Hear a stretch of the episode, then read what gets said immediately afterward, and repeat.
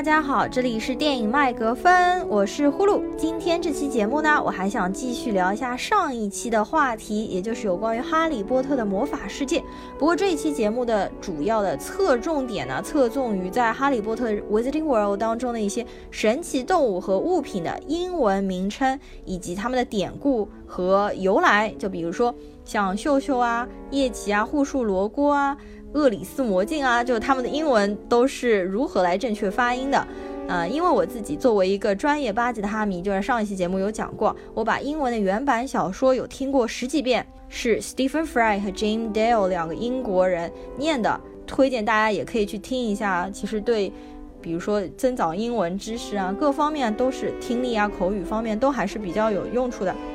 我录上一期《格林德沃之罪》的时候，我其实只去电影院。刷了一遍，录完那期节目之后呢，我又去电影院又看了两遍 MX 啊，所以说，呃，格林德沃之罪我其实等于是看了三遍，我第二遍的观感其实比第一遍更好，因为我已经把整个剧情全部都已经梳理过一遍了，又掌握了更多的细节，呃，第三遍看的时候没有第二遍那么激动了，不过总体其实还不错，而且真的非常推荐大家一定要去看 MX。因为我第一遍看的不是 IMAX，效果差的真的太远了。呃，神奇动物应该是我觉得好像是首创的第一部吧，有那种 jump screen，就是跃屏的效果，它的画面就会跳出那两条黑框之外，所以感觉更加身临其境的一种感觉。另外，最近有一部很火的迪士尼的动画片，大家肯定都知道，叫《Rough Breaks the Internet》无敌破坏王二。其实我和朽木也去电影院首映，其实就去看了。所以在本期节目的最后呢，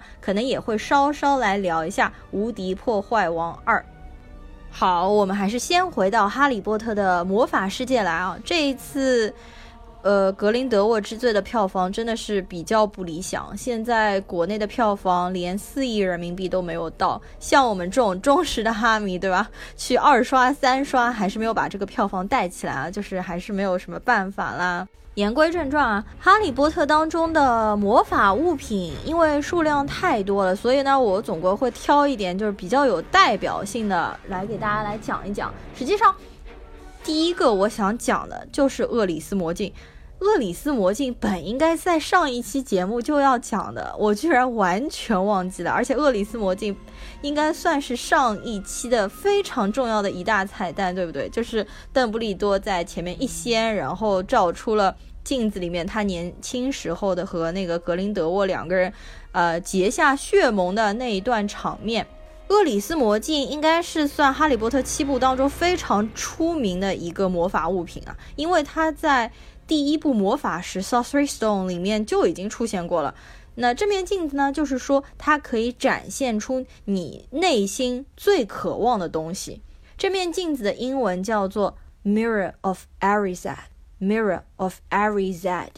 啊，Erised 这个单词实际上就是一个英文单词 Desire。倒过来拼就是 Erised。Desire 在英文当中的意思就是渴望，内心的渴望。因为我们照镜子的时候，不是东西都是镜面嘛，就反过来。所以说，J.K. Rowling 在这边玩了一个文字游戏，把这个叫做 Mirror of Erised。而且在 Mirror of Erised 底下面有一串字，这一串字你乍一看上去你不知道它写的是什么，但是呢，你把这一串字倒过来念，实际上是一句英文。I show not your face, but your heart's desire。意思就是说我展现的不是你的脸，而是你内心深处的渴望。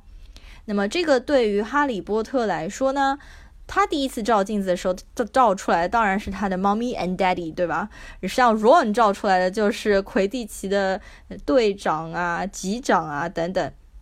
那当时大家也。就是这个这个段子啊，现在已经网上纷纷吐槽了。大家应该都知道，就是哈利波特问邓布利多他在镜子里看到的是什么的时候，邓布利多当时告诉他的是，他看到的是自己拿着一双羊毛袜。那那个时候，邓布利多实际上已经一百岁了嘛，已经和格林德沃大战也过去很多很多年了。所以说，也许他并不是在撒谎呢。也许邓布利多在年轻的时候，他内心的渴望真的是 Grindelwald，对不对？但是隔了这么多年，也许他已经放下了。他和格林德沃大战，击败了格林德沃之后，可能内心真正就走向了平和呢。也许他真的看到的就是羊毛袜，这也说不定吧。或者他年老的时候，我觉得他在镜子里面可能会展现出的是他的家人，比如说他的弟弟，或者更有可能是他的妹妹 Ariana。就我们上一节上不上一节课上一部上一期节目当中有讲到了他的妹妹 Ariana 在十四岁的时候，在他们三个人激战当中意外死亡。说到邓布利多的妹妹 Ariana，我在网上看到不少推测说，啊，这一次的 Credence 实际上是格林德沃和 Ariana 生的一个私生子，这个是绝对不可能的，因为 Ariana 在十四岁不到的时候就已经去世了。难道她在十四岁不到的时候，什么在十二十三岁的时候就已经怀孕生了个小孩了？当然不可能，那个时候即使可以生小孩，她和格林德沃都还没有认识呢。所以从方方面面、任何角度来看，这个推断是绝对不可能、万万不成立的。因为我觉得，如果说 Credence 真的是邓布利多家族的一个人的话，最有可能的还是邓布利多的一个亲戚，就是他的一个 cousin，是一个表弟这样子的。这是基于 J.K. 罗琳没有撒谎的情况下，因为也不知道是不是，就是说 J.K. 罗琳之后会不会又搞出一个感恩，说实际上这一次啊，格林德沃实际上是骗他的，实际上他不是邓布利多家族的人，这个就不得而知，这个棋就太大了。接下来我想讲的第二个是有关于巫师的金钱，叫巫师的货币，他们的钱到底是如何来算的？如果说看过原著的话，应该会比较了解，巫师的钱跟我们麻瓜的钱是完全不一样的，对吧？我们麻瓜是有纸币的，在巫师的世界里面是不存在纸币的，就特别有意思。他们所有的钱全部都是 coins，全部都是硬币，而且他们一共只有三种硬币，分别叫做。金加龙、银希可和铜纳特，所以呢，在那个巫师的世界里面啊，他们看到我们麻瓜是用纸币跟人家交换的时候，就交换物品什么的时候，他们都很吃惊。他们会认为这张小小的纸头为什么也可以买东西？因为像他们的硬币就是真正的金子、银的和铜，就你会感觉他们的那种货币方式更加像中世纪的那种感觉。好，然后我们现在一个个来讲啊。首先，金加龙的话呢，叫做 gold galleon，gold galleon，银西可 silver sickle，silver sickle，铜纳特 bronze canet，bronze canet。当然，他们讲话的时候不会这么麻烦，不会把金银铜加在前面啊，直接就会说，比如说这个东西五加龙就是 five galleons Five galleons，五加龙七西可就是 five galleons seven sickles and twenty nine canets。就是不会把金银铜这些加上去，不然说起话来那不是超级超级长吗？他们的换算方式也很神奇，就不像我们这边肯定是十进制，这样十个十个来算的。都说巫师他们是没有逻辑思维能力的，他们的数学应该普遍来说比较差。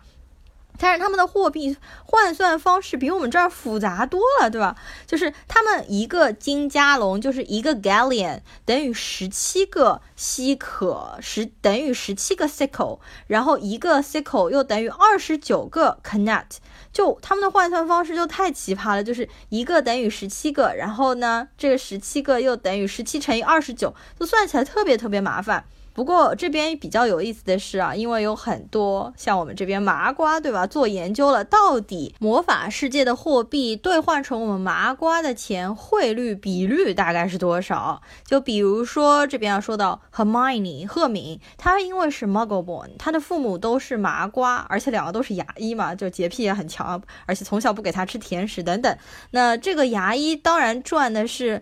英镑嘛。麻瓜的钱，那么他们就需要去 Gringotts，也就是古灵阁去兑换成魔法世界的钱。那么这个汇率大概是多少呢？实际上，根据 J.K. 罗琳后来写的其他的小说，就是《神奇动物》啊，还有魁地奇历史上的魁地奇这些书，就大家推测出来，一个 galleon 等于五英镑，一个 galleon 等于五英镑。如果算成人民币的话，就是一个 galleon 等于现在四十五块人民币。当你知道了这个汇率之后，很多事情就变得很有意思了，因为你就可以进行对比了。就比如说这个《格林德沃之罪》电影里面，小雀斑当时纽特不是要去偷渡去法国巴黎嘛？然后他不是约了一个门钥匙 Portkey，然后当时那个门钥匙那边的那个老头就跟他讨价还价说。本来是要五十加龙的，现在要增加到八十加龙。Eighty galleons，那么 eighty galleons 大概就是相当于多少钱呢？eighty galleon 的话，这样算下来的话就是四百英镑。那么四百英镑兑换成现在人民币的话呢，也大概就是三千五百块钱左右吧，人民币。那你想想还是非常划算的。你从英国飞到巴黎的话，就至少还需要一点时间，而且应该还不止三千五百块人民币吧。他们的话，只要 port key，你 转一个弯，你不要太晕车，你瞬间就可以到达巴黎的，是不是非常物有所值？再举几个例子，比如说魔法世界里面有一份他们每个人都会看的报纸，叫做 Daily Prophet，预言家日报。这个预言家日报卖的钱是 five canut，所以换过来差不多就是五毛钱人民币。然后再说几个啊，三强争霸赛，他们当时三个学校 b o b a t o w n Dumstrong 和 Hogwarts 不是为了争抢得到最终的冠军吗？因为得到了冠军之后，还有 a thousand galleon prize money，就是他们的奖金是有一千加龙，换算过来大概就是五千英镑，那也就是五万块人民币。想来好像为了这五万块钱去三强争霸赛里面拼自己的老命，做这么多危险的事情，是不是有一点不是太值得呢？啊，不，当中有一个让我觉得还蛮吃惊的是，当时第三部《阿兹卡班的囚徒》的时候，小天狼星的那个海报不是贴的到处都是吗？小天狼星的悬赏的悬赏的价格是 ten thousand galleons，也就是。一万金加龙，一万金加龙那就是五万英镑，那就是五十万人民币啊，那可真的是一笔不小的财，就是不小的钱啊。说明这个英国的魔法部真的是把小天狼星就列为了第一最危险的囚犯。最后说一个，Ron 的家不是我们上一期说的神圣二十八家族里面纯血统，但是非常非常穷的，就是被称为是 Blood Traitor 的一个家。他们家真的很穷，因为在第一部小说里面，哈利波特当时呃陪着 Ron 他妈妈就是 Mrs Weasley 去取钱的时候，他们他说他看到他们家的金库打开，里面只有一个金加龙。那就，那就是已经到活不下去了，就是已经到落魄到极致了，连五个英镑都拿不出来。我也不知道是不是因为这个 J.K. 罗琳写那个小说的时候是九十年代嘛，和现在毕竟就是物价上面还是有一些区别的。然后我记得当时 Ron 各种东西都不舍得买，但是 Harry Potter 因为钱很多嘛，他时不时就会给他的朋友买十斤加龙的。一些东西啊，十个 galleon 差不多就是五百块钱人民币了。说说明哈利波特真的是一个大佬，就是你放在我们现在，嗯，同学给同学当中买礼物都是五百五百一买的，其实还挺少见的。好，那么有关于魔法世界的货币，我们就先讲到这边。接下来我想讲一个，啊，就巫师们他们在魔法世界里面是怎么样瞬间移动的，就几种方法。第一个就是我们前面所说的，Newt 在偷渡的时候通过的是门钥匙 port key。port key 一般性都是一些破废掉的废物啊，比如说这次的一个铅筒啊，像以前火焰杯里面的话就是一只靴子，反正这个东西上面是被施了那种瞬间移动的咒语的，你到时间了，你碰一下它，你就能被带到另外一个地方去。那么除此之外，除了门钥匙之外，实际上。就是在魔法世界的人们用的更多、更普遍的一个方式是幻影移形，也就是无论是我们在这两部神奇动物，还是在以前的七部里面，就是经常会看到的人走发走发，就像一团烟雾一样，咻一下就没有了，就变成一团灰的烟，然后咻一下就消失，然后就出现在呃另外一个地方。那么这个方式用的更加多，叫做 apparate，apparate 就是幻影移形。幻影移形并不是巫师天生就会的，这个是要进行训练和锻炼，还要进行考试的。那么在魔法世界里面就有法律规定啊，只有十七周岁以上的巫师才可以进行这个 apparate 的考试。考试通过了之后，你才可以自己比较安全的进行 apparate。因为在 apparate 的过程当中，经常会出现意外，就比如说会发生分身，就 splinch。比如说你在幻影移形的时候。你的半个身体留在了原地，然后你半个身体就跑到另外一个地方，这个就叫 splinch，就很可怕。那么这个实际上是哈利波特他们每一个人到了十七周岁的时候呢，都要去进行的一项考试。呃，在这个考试之前，他们会接受一系列的培训师过来给他们做培训，然后那个培训师老头子经常会告诉他们，你们要去 Apri 成功，一定要记住三个 D，也就是 destination。Determination and deliberation，这三个 D 的意思就是说，你要心里想着你要变过去的目的地，然后你要有很强烈的决心，以及你要保持一个从容的心态，放松自己，你才能够真正的 operate 成功。但实际上面，他们都吐槽这个老头子根本没有说出什么实际的内容。每个人到时候还是要自己想到底怎么样去 operate。operate 基本上就是一种你自己感觉对了，你就可以过得去的。嗯，我记得好像 Ron 第一次 Appreh 的考试。没有过，是因为他在 April 的过程当中，他整个人虽然是过去，但是他有半个眉毛留在了原地，就没有变过去，所以他后来又进行了一次补考，然后呢，他们才能够正常的通过 April 的考试。但是 April 因为一般来说难度会比较大，嗯，就是你要决心很强。我记得哈利波特一直都是不喜欢 April，他不喜欢这种感觉。对于哈利波特来说，他更喜欢旅行的方式就是骑扫帚，因为他本来就很强，他是一个 seeker，所以说他自己有说过他更喜欢 flying on the broomsticks。最后一个他们比较普遍用的瞬间移动的方式就是使用飞鹿粉，叫 flu powder。这个在原本的电影当中也有表现过，就第二部里面，呃，Harry 他们要去 diagonally，就是去对角巷的时候。当时韦斯莱他们一家人都是通过飞鹿粉，然后爬到壁炉里面去，嗯，爬到壁炉里面撒一把粉，这个火就会变成有点绿莹莹的火，然后你会感觉很温暖。然后呢，你就叫出你的目的地，你想去的那个目的地，你就会被吸进这个壁炉里面，在无数个壁炉和烟囱通道里面旋转，然后就从你想要去的那个壁炉冲出来，这样子，因为。那一次是 Harry 在讲 diagonally 的时候，被那个烟灰呛到了喉咙，然后他说他说成了 nocturnally，就是去了隔壁的另外一条全是黑魔法卖黑魔法物品的那条街嘛。飞鹿粉的话，一般大家使用的会比较少，因为很脏，而且一定要有壁炉，而且你出来的时候，你浑身上下你全部基本上都是灰。有一个很有意思的电影当中没有拍到的场景，就是有一次 Ron 他的父亲和 Ron 的两个哥哥要去 Dursley 的家，Dursley 就是德斯里，也就是哈利波特的那个麻瓜姑妈和姑父的家里面，他们就是用飞鹿粉去的，结果德斯里他们家的壁炉是封起来的，他们现在都不用壁炉了，他们现在都用电子壁炉，所以说 Ron 他们一家到了。那个德斯里家的时候就被封在了墙壁里面，出不去了，因为那个壁炉被封起来了。后来是 Ron 他爸爸用魔杖把这个墙爆开来，就炸开来，然后他们再从墙壁里面出来的，导致德斯里一家对 Ron 他们家第一印象非常差。接下来呢，我还是想回归过来讲几个神奇动物。首先，第一个想要先讲的呢，就是秀秀啊。秀秀在这两部电影当中当之无愧是所有神奇动物之首，它应该是在海报上面都要占 C 位了，差不多。它和其他的巫师们实际上在海报当中都是一起出现的，而且它在这次格林德沃之罪当中扮演了一个非常重要的呃责任嘛，他就最后是把他们血盟的那个。物件给偷回来的，这其实就很好的利用了秀秀的一个功能，就是他会喜欢那种闪闪发光的东西，并且希望把它占为己有，就会把它们偷过来，然后放到自己的一个像四次元口袋一样的袋子里面。秀秀的英文叫做 Niffler，Niffler，因为 Niff 本身的意思就是有发出什么不好的味道这样的意思，然后有一个和它很像的词叫 Sniff，Sniff 就是闻，拼命闻什么什么味道。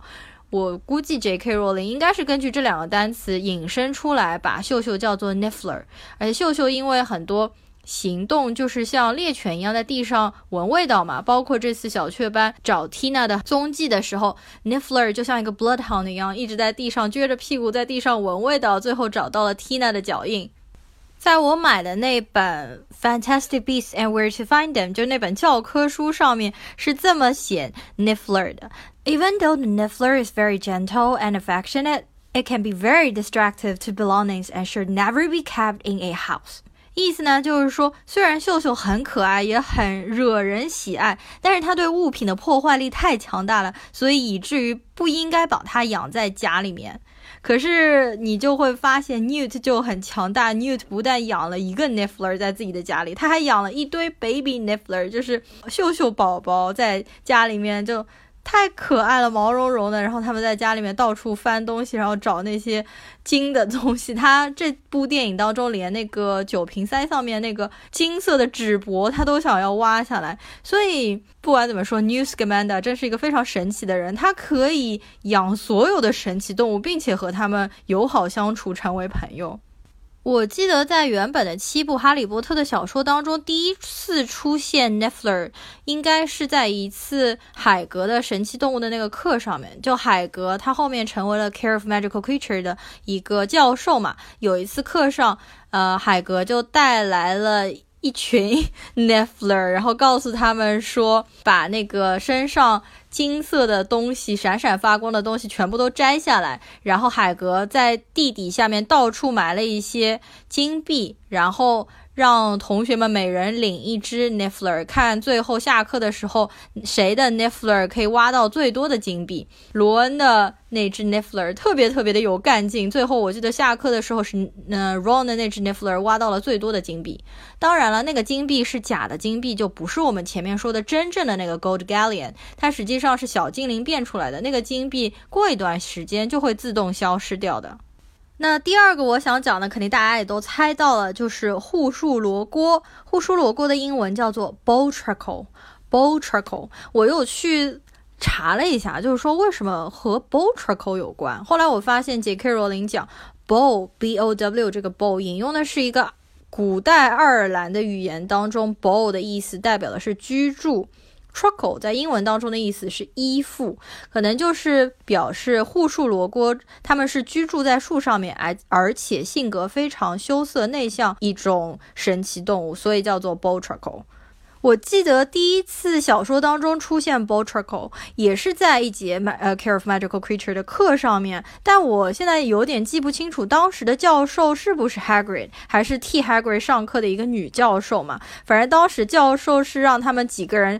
分成一个小组，然后去树上面观察这些 b o t r i c k l e 然后把 b o t r i c k l e 的画像画下来，就画他们的四肢啊、身体的构造，然后写一篇文章这样子。然后我记得 Hermione、Ron 和就是 Harry 他们三个人一组去要。画一个 b o t r i c k l e 的时候，那个 b o t r i c k l e 很生气，不给他们画，就拼命想逃走这样子。然后他们就要把它就是固定住，然后去画它。然后 b o t r i c k l e 虽然说很娇小，而且看上去力量很弱，但是实际上他们的手在书上面写的是非常 long sharp fingers，就非常长、非常尖利的手指。他们可以把人的眼球给挖出来，而且他们的功能是开锁非常厉害。就比如说这次。啊，这部电影当中，他就是一下子就把门锁的给打开了嘛。他们呢，平时只居住在那种可以用来做魔杖的那种树上面的，所以那种 wand maker 就是那种造魔杖的人，只要在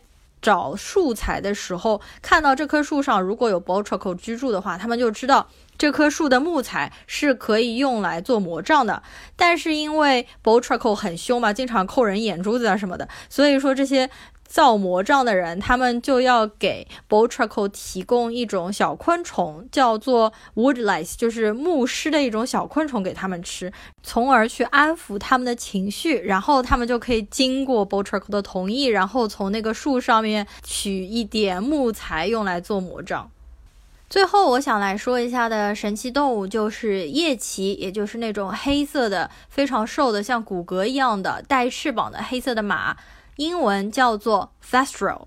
在原著小说里面，哈利波特和卢娜还有 nevill 是可以看得到 Thestral，但其他人看不见。主要原因是因为只有真正见证过死亡，并且理解了死亡的含义的人，才可以看到 Thestral。所以会有很多人说，为什么 Harry 小的时候亲眼见证过他母亲的死亡，但是他在刚刚入学的头几年却看不到 f a s t r a l 那是因为他那个时候是婴儿，他不能理解对于他母亲来说那个死亡的含义到底是什么。但是后来。就是从第五年开始嘛，他可以看到 Fastro，是因为他在火焰杯的最后三强争霸赛的时候，他见证了 Cedric Diggory 的死亡，就是在墓地的时候，Cedric Diggory 被伏地魔直接用阿瓦达索命杀死了。那个时候他已经比较成熟了，所以说他知道了死亡的含义，然后并且渐渐的意识到、理解了死亡真正含义，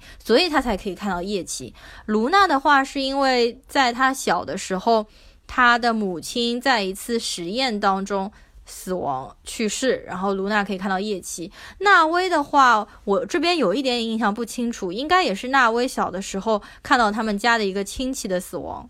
因为本期节目呢只有我一个人啊，所以说我还是打算保持是一期短的节目，我就差不多讲到这边。当然了，除此之外，哈利波特的这个宇宙太庞大了，还有很多可以讲，简直就没有底了。比如说死亡圣器 Deathly Hallows、魂器 Horcruxes、火点地图 Marauders Map、分院帽 Sorting Hat 等等等等，就很多很多。我们看看以后有没有机会可以再来聊一期哈利波特。P.S. 因为我在开头的时候说可能要来稍微讲一下《无敌破坏王二》，对吧？我和熊木其实首映就去看了，呃，看完了之后，我们感觉好像如果要专门做一期长节目的话，聊不出来什么太深层次的东西。虽然整部电影的观感非常愉快嘛，我在看的过程当中经常就是笑出声来啊，就观感还是非常愉悦的，但是感觉就没什么东西可以聊，不管是里面的，比如说。演员还是角色来说，其实我觉得可能和第一部相比的话，还并没有第一部。呃，更加有内涵。我们特地在看《无敌破坏王二》的前两天，又把《Wreck-It Ralph》第一部又重新拿出来看了一遍。第一部的话，整个设定还是非常新颖的，然后最后的结局，我觉得反正也还挺升华的嘛。就是这一部里面呢，就感觉 Ralph 的人设变掉了，从那种很会破坏东西的强有力的一个男子，就变成了最后非常这个 needy、非常 desperate for love 一个那种粘人的男人。的形象就让人感觉其实有一点稍微有一点可悲。而且我觉得这次《无敌破坏王二》里面最大的噱头肯定就是迪士尼公主嘛，就是大集合各个公主。但问题是，有关于她公主的这些物料，无论是我在网上从预告片里面，还是从各个花絮里面，都已经看得差不多了。他就一直在卖那些公主的梗。当然啦，如果之前完全不知道这些的人去电影院看，一定会非常非常惊喜的。可是作为我在之前可能已经了解这部电影比较多，我去看的时候就没有那种。非常惊艳的感觉，它当中一直都在卖那些公主的梗，而且稍微有一些强行卖人设的感觉，就是那些公主最后拯救一个就是 strong man 的那种感觉，就是想强行女权一下，但我觉得设计的并不是特别的好，而且我们可以看到这一次《无敌破坏王二》的海报在地铁里面啊，全部放的。连 Ruff 都没有，就等于连男主角都没有出现在海报上面。所有的海报全部都被迪士尼的公主所占了。他们主要是想吸引人的眼球嘛，去看迪士尼公主。但我觉得这边就还行吧，就也没有特别好。而且除了公主这个彩蛋之外呢，其他的彩蛋就更加平淡了，很多都是只是标题。就是出来一个标题，比如说出来一个天猫，出来一个猫眼，出来一个 Twitter，出来一个 Pinterest，但是并没有更深层次的结合电影的剧情和内容来讲。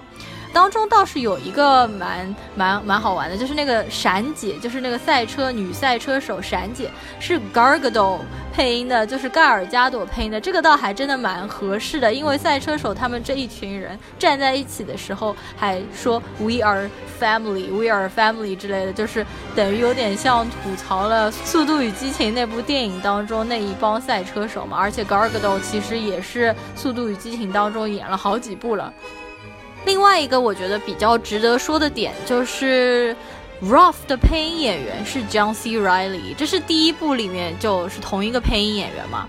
呃，你就完全可以看得到，实际上这部动画片 Ruff 的这个造型完完全全就是按照配音演员的造型来。画的，他完全就是 John C. Riley 的一个外形和一个脸部的长相，大家可以去看一下 John C. Riley。实际上，他演过很多电影，而且都比较知名。他还提过很多奥斯卡的男配角。另外还有一个，我觉得是照着配音演员来画的，就是 Jane Lynch。Jane Lynch 就是在里面像《生化危机》里面那种打手，女打手就很强悍，在第一部里面很强悍，和 Felix 最后结婚的那个女打手，她的造型外形